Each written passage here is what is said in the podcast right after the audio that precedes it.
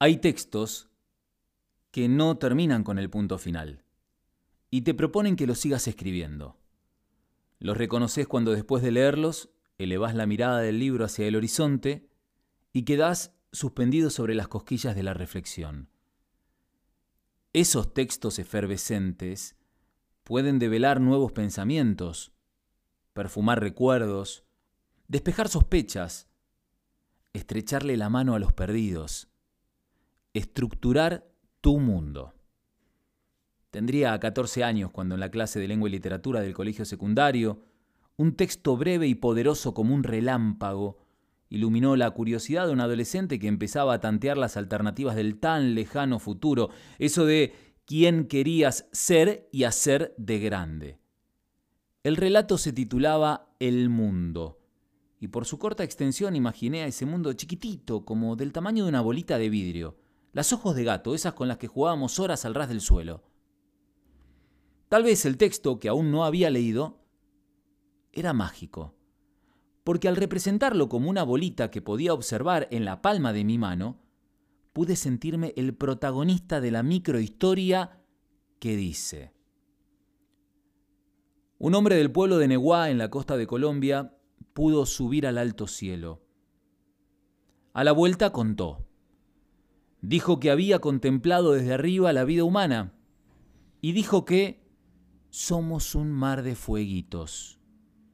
El mundo es eso, reveló. Un montón de gente. Un mar de fueguitos. Cada persona brilla con luz propia entre todas las demás. No hay dos fuegos iguales. Hay fuegos grandes y fuegos chicos y fuegos de todos los colores. Hay gente de fuego sereno, que ni se entera del viento. Y gente de fuego loco que llena el aire de chispas. Algunos fuegos, fuegos bobos, no alumbran ni queman pero otros arden la vida con tanta pasión que no se puede mirarlo sin parpadear y quien se acerca se enciende. Firmaba un tal Eduardo Galeano. Miré sin mirar el pálido verde del pizarrón colgado contra la pared del salón y en lugar de volver al texto, le pregunté a la profesora quién era ese señor. Me dijo que era un escritor y periodista uruguayo y que además de ese tipo de cuentos, había publicado libros que narraban una historia latinoamericana diferente a la que estudiábamos en el colegio.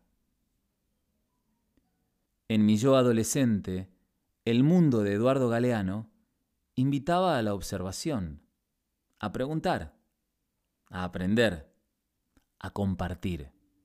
Invitaba a comprometerse en el intento de hacer realidad los sueños, soñar, hacer un mundo mejor. En el mundo de Eduardo Galeano hay un mar de fueguitos. El texto podría tomarse como una inocente y hermosa metáfora descriptiva sobre lo que somos. A todos les gustaría ser de esos que arden la vida con pasión. No todos pueden. O les sale. Vení. Sí, vení, acércate encendámonos.